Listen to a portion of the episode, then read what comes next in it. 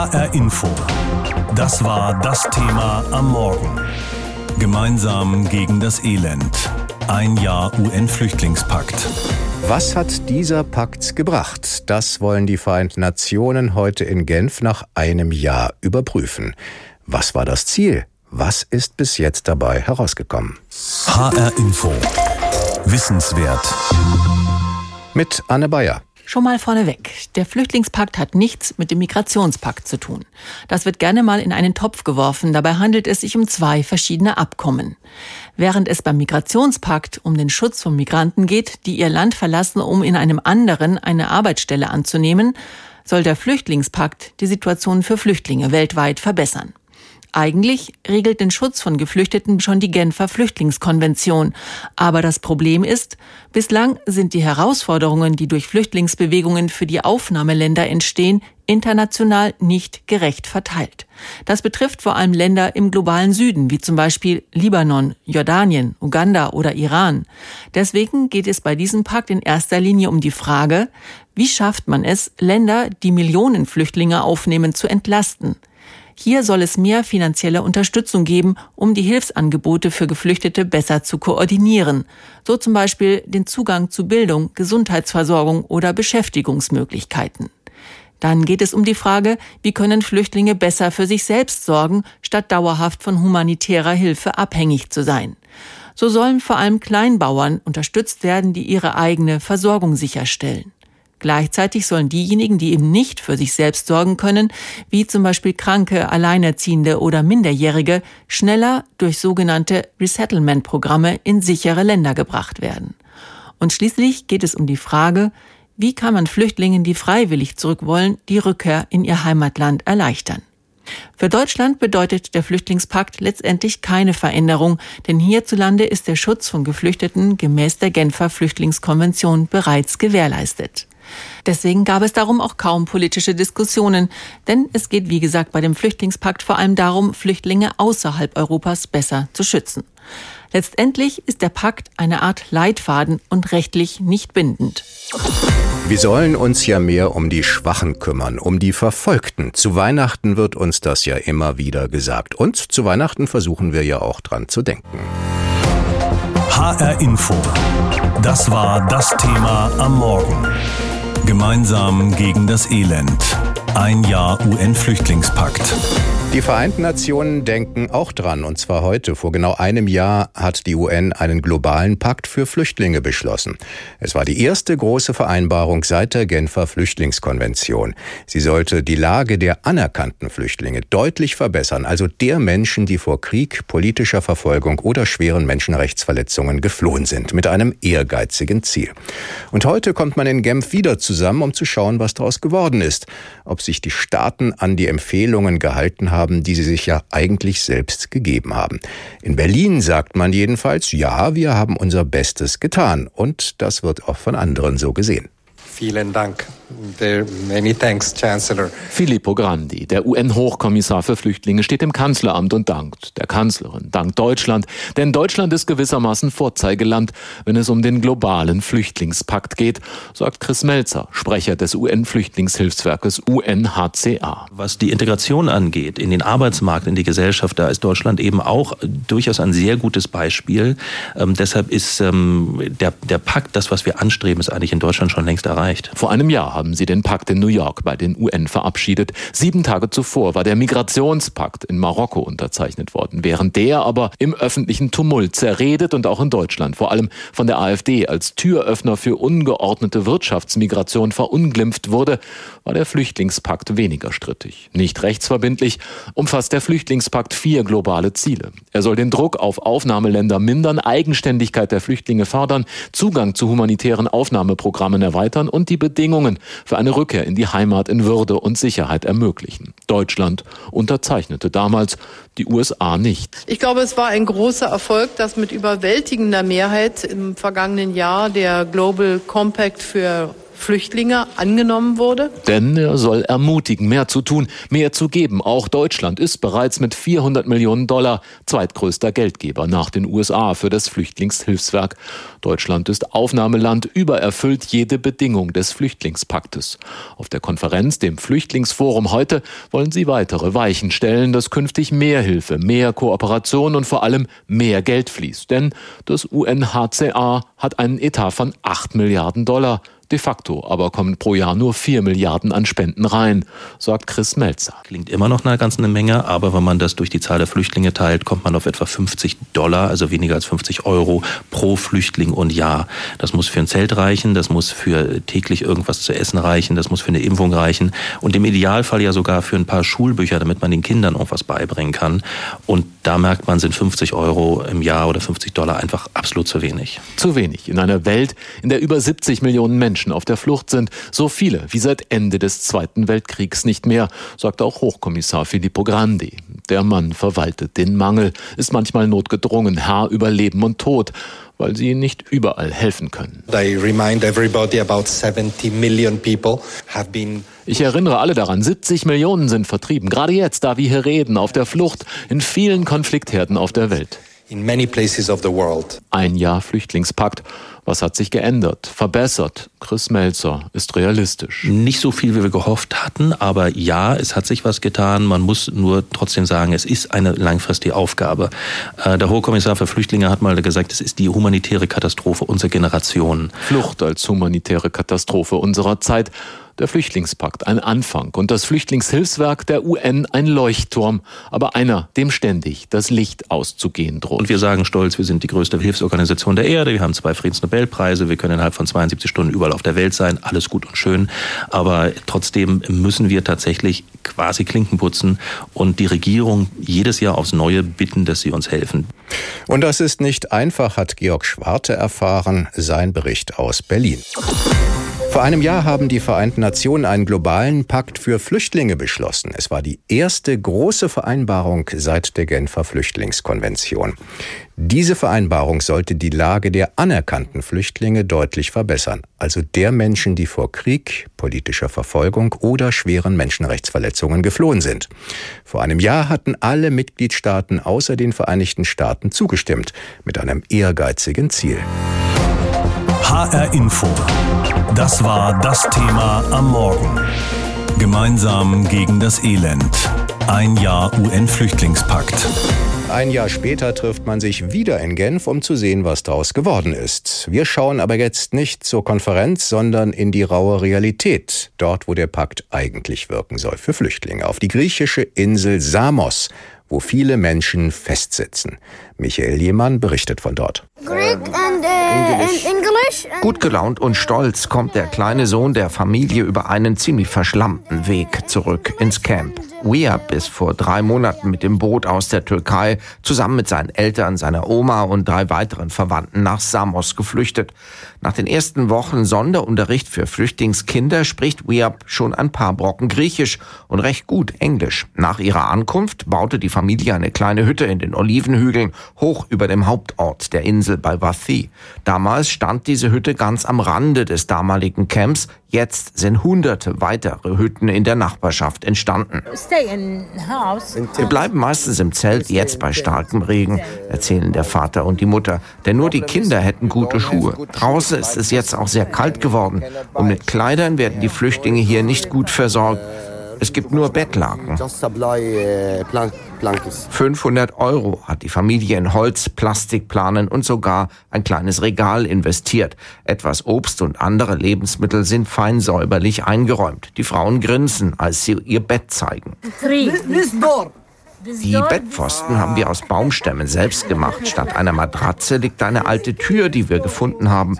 Und als Auflage dann einige Schichten Pappkartons. Gar nicht so unbequem drauf zu schlafen, meinen die Irakerinnen. Das sei ihr neues Haus in Europa, sagen sie ironisch. Die Iraker können lachen, weil sie wissen, dass andere im Camp fast ohne Geld klarkommen müssen. Wer neu auf die Insel flüchtet, braucht länger, um sich zu orientieren. Helfer und Campverwaltung sind überlastet. Knapp 8000 Menschen leben jetzt in und um das offizielle Flüchtlingslager. Für 650 Bewohner ist es eingerichtet worden. Egal wo du hingehst, du siehst Warteschlangen. Vor der Toilette, vor der Essensausgabe sind auch immer lange Schlangen, erzählt die Familie. Und mit ihren knapp 300 Euro, die sie monatlich Unterstützung bekommen, können sie gerade mal Lebensmittel und ab und zu Kleidung für sich kaufen. Ein Kilo Tomaten kostet im Ort zwei Euro, berichtet die Großmutter. Im wilden Camp wird unter einem Regenschutz aus Wellblech Brot gebacken. Sogar ein kleiner Falafelstand ist mitten an einem schlammigen Hügel entstanden. Die Küchenutensilien in der Hütte der irakischen Familie sind blitzsauber, obwohl es für sie nur kaltes Wasser und das auch noch rationiert gibt. Zehn Meter nebenan kämpft ein junges Paar aus Syrien gegen Regen und Matsch in einem Notzelt an. Die irakische Familie führt uns zu den verängstigten Eltern aus Syrien, um zu zeigen, dass nicht alle Menschen im Camp so viel Glück haben wie sie selbst. Der syrische Vater hält sein einjähriges Kind auf dem Arm und zeigt ein Video, auf dem das Kind erbärmlich spucken muss. Das Essen hier ist für unser kleines Kind nicht geeignet. Es gibt keine Milch, kaum gute Nahrung. Wir mussten ins Krankenhaus, weil es vier Kilo Gewicht verloren hatte. Fünf Tage waren wir im Hospital mit ihm, aber sie konnten dort auch nicht wirklich helfen. Am Ende haben wir ein Entlassungspapier bekommen und wir mussten wieder ins Camp. Ähnliches erleben viele der knapp 8000 Flüchtlinge auf Samos. Der Inselbürgermeister warnt weiterhin vor einer schlimmen Katastrophe mit Toten. Der griechische Ministerpräsident wendet sich eindringlich an Europa und fordert Hilfe aus dem Ausland an. Und die Menschen im Camp selbst hoffen wenige Tage vor Weihnachten auf kleine Hilfen und gute Nachrichten ganz persönlich für sich. Die Familie aus dem Irak hat sie dieser Tage bekommen. Von der Einwanderungsbehörde heißt es, im Januar könnten sie alle aus Festland gebracht werden. Die Kinder, die Eltern, die Oma und Tante und Onkel. Inshallah. Inshallah, so Gott will, sagen sie, sind sie Anfang nächsten Jahres dann hoffentlich alle gemeinsam in der griechischen Hauptstadt. HR Info. Das war das Thema am Morgen. Gemeinsam gegen das Elend. Ein Jahr UN-Flüchtlingspakt. Was ist daraus geworden? Das will sich die UN heute in Genf anschauen. Mit dabei ist Steffen Angenent. Er beobachtet die Konferenz für die Stiftung Wissenschaft und Politik und mit ihm habe ich heute Morgen gesprochen. Das Ziel ist ja, die Lage von Flüchtlingen deutlich zu verbessern, und zwar von anerkannten Flüchtlingen, die vor Krieg, Verfolgung, vor Menschenrechtsverletzungen geflohen sind. Donald Trump blieb außen vor. Die Vereinigten Staaten wollten da nicht so richtig mitmachen, aber die anderen Staaten haben sich vor einem Jahr gegenseitig ermutigt, mehr zu tun, vor allem mehr Geld in die Hand zu nehmen. War das nur so dahergesagt? Ja, also ich glaube, das ist immer noch das große Manko, dass zu wenig Mittel für Flüchtlingshilfe zur Verfügung gestellt werden. Wenn wir sagen, drei Viertel des Budgets der Hilfsorganisationen kommen immer noch von zehn Ländern. Die anderen Länder tragen nichts dazu bei. Und genau das sollte ja durch den Flüchtlingspakt geändert werden. Ich glaube, dass das Bild aber nicht ganz so düster ist, denn wenn man sich anschaut, was jetzt hier bei dem Flüchtlingsforum an Initiativen, an Ideen vorgestellt wird, sieht man, dass da was in Gang gekommen ist. Da ist eine Diskussion über gute Ansätze, über neue Lösungen, über Ideen losgetreten worden, die, glaube ich, Langzeitwirkungen haben wird. Und dazu gehört sicher auch sicherzustellen, dass Flüchtlinge auf eigenen Beinen stehen können, langfristig nicht von humanitärer Hilfe abhängig bleiben. Da gab es ja auch Empfehlungen an die Staaten, wie das umgesetzt werden kann. Wo sehen Sie denn hier einen Weg, wie man das in Zukunft machen kann? Ja, ich glaube, dafür ist dieses Flüchtlingsforum hier, das muss man sich wie einen Marktplatz vorstellen. Da sind also viele Initiativen, auch viele Städte da, die eben ihre Ansätze vorstellen. Und das ist ein großer Lernprozess. Und da sieht man eben, dass es viele, viele praktische, funktionierende Ansätze gibt. Zum Beispiel die Ausbildung von Flüchtlingen anzuerkennen. Da hat die UNESCO auch viel gemacht. Es gibt alle möglichen Initiativen in Städte, Flüchtlinge besser unterzubringen. Das sind genau die Ansätze, die wir brauchen. Also oft braucht es einfach praktische Ideen, die funktionieren. Und dafür ist das Forum sehr gut geeignet und die Initiativen sind sehr zahlreich, die sich da vorstellen. Mhm. Weltweit nehmen zehn Staaten 80 Prozent aller Flüchtlinge auf. Da merkt man ja schon, gerecht geht es dabei nicht zu. Was würde denn tatsächlich helfen, daran etwas zu ändern? Sind das die Initiativen, die jetzt in Genf vorgestellt werden oder müssen da eben auch die Staaten ran, die viel versprochen haben, aber bisher wenig gehalten haben? Ja, also ein Problem wird vor allem sein, wenn die USA sich weiter aus der Finanzierung zurückziehen. Ein Großteil der Mittel kommt immer noch von den USA. Das ist eine große Gefahr. Und dann wäre die Frage, wer soll das ersetzen, wer steigt da stärker ein? Deutschland? Deutschland tut schon sehr viel, muss man einfach sagen. Und in der internationalen Wahrnehmung steht Deutschland auch sehr gut da. Jetzt kann man über das deutsche Asylrecht und die Flüchtlingspolitik natürlich auch Kritik mhm. dran üben an einzelnen Punkten, aber insgesamt steht Deutschland sehr gut da. Und äh, ich glaube, das ist auch wichtig, dass Deutschland diese Bühne nutzt, um zu sagen, was denn in Deutschland passiert. Bleiben wir mal in Deutschland. Glaub, das ist ja ein sehr emotionales Thema. Inzwischen ist die Debatte etwas entschärft. Haben die UN-Empfehlungen dazu beigetragen, diese aufgeheizte Debatte um Flüchtlinge auch in Deutschland zu entschärfen? Was würden Sie sagen? Ich würde sagen, zunächst hat man dazu beigetragen, dass die Zahl der Flüchtlinge einfach stark zurückgegangen ist. Natürlich extrem stark zu 2015, 2016. Das ist, glaube ich, das Wichtigste. Aber ich glaube, dass wir in Deutschland auch einen Lernprozess hatten. Wir haben eben gesehen, dass irgendwie diese Flüchtlingsaufnahme doch halbwegs funktioniert mit großen Anstrengungen und dass es irgendwie zu bewältigen ist. Die große Frage ist jetzt auch hier in Genf, welche anderen Akteure können denn da eingebunden werden? Also das kann zum Beispiel die Privatwirtschaft machen. Und da gibt es ein paar interessante Ansätze von großen Firmen, IKEA, Lego, Uniqlo, diese Bekleidungsfirma, stellen hier Ansätze vor, wie Flüchtlinge zum Beispiel ausgebildet und in Jobs kommen können in den Unternehmen. Das ist eine wichtige Sache. Städte sind auch wichtig. Städte werden immer wichtiger. Die Bürgermeister müssen die Probleme vor Ort lösen. Und da gibt es viele, viele Ansätze. Also es gibt viele Akteure, die auch die Staaten da ein bisschen, die Regierung ein bisschen entlasten können und die müssen eingebunden werden. Vor einem Jahr haben die Vereinten Nationen einen globalen Pakt für Flüchtlinge beschlossen. Die erste große Vereinbarung seit der Genfer Flüchtlingskonvention. Dieser Pakt sollte die Lage der anerkannten Flüchtlinge deutlich verbessern, also Menschen, die vor Krieg, politischer Verfolgung oder schweren Menschenrechtsverletzungen geflohen sind. Vor einem Jahr hatten alle Mitgliedstaaten außer den Vereinigten Staaten zugestimmt, mit einem ehrgeizigen Ziel. HR Info. Das war das Thema am Morgen. Gemeinsam gegen das Elend. Ein Jahr UN-Flüchtlingspakt. Heute, ein Jahr später, trifft man sich wieder in Genf, um zu sehen, was daraus geworden ist. Wir schauen aber jetzt nicht zur Konferenz, sondern in die raue Realität, dort, wo der Pakt eigentlich wirken soll, für Flüchtlinge, auf die griechische Insel Samos, wo viele Menschen festsitzen. Michael Lehmann berichtet von dort. Greek and, uh, English. English and Gut gelaunt und stolz kommt der kleine Sohn der Familie über einen ziemlich verschlammten Weg zurück ins Camp. Weab ist vor drei Monaten mit dem Boot aus der Türkei zusammen mit seinen Eltern, seiner Oma und drei weiteren Verwandten nach Samos geflüchtet.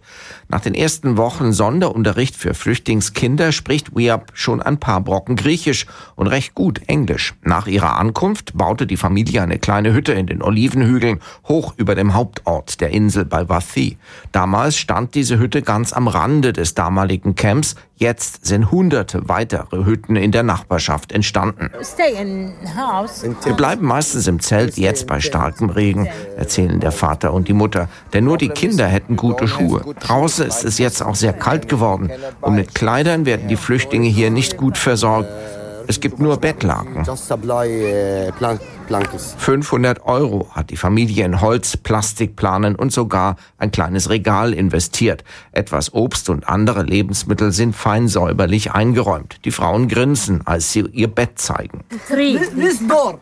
Die Bettpfosten haben wir aus Baumstämmen selbst gemacht. Statt einer Matratze liegt eine alte Tür, die wir gefunden haben. Und als Auflage dann einige Schichten Pappkartons. Gar nicht so unbequem drauf zu schlafen, meinen die Irakerinnen. Das sei ihr neues Haus in Europa, sagen sie ironisch. Die Iraker können lachen, weil sie wissen, dass andere im Camp fast ohne Geld klarkommen müssen. Wer neu auf die Insel flüchtet, braucht länger, um sich zu orientieren. Helfer und Campverwaltung sind überlastet.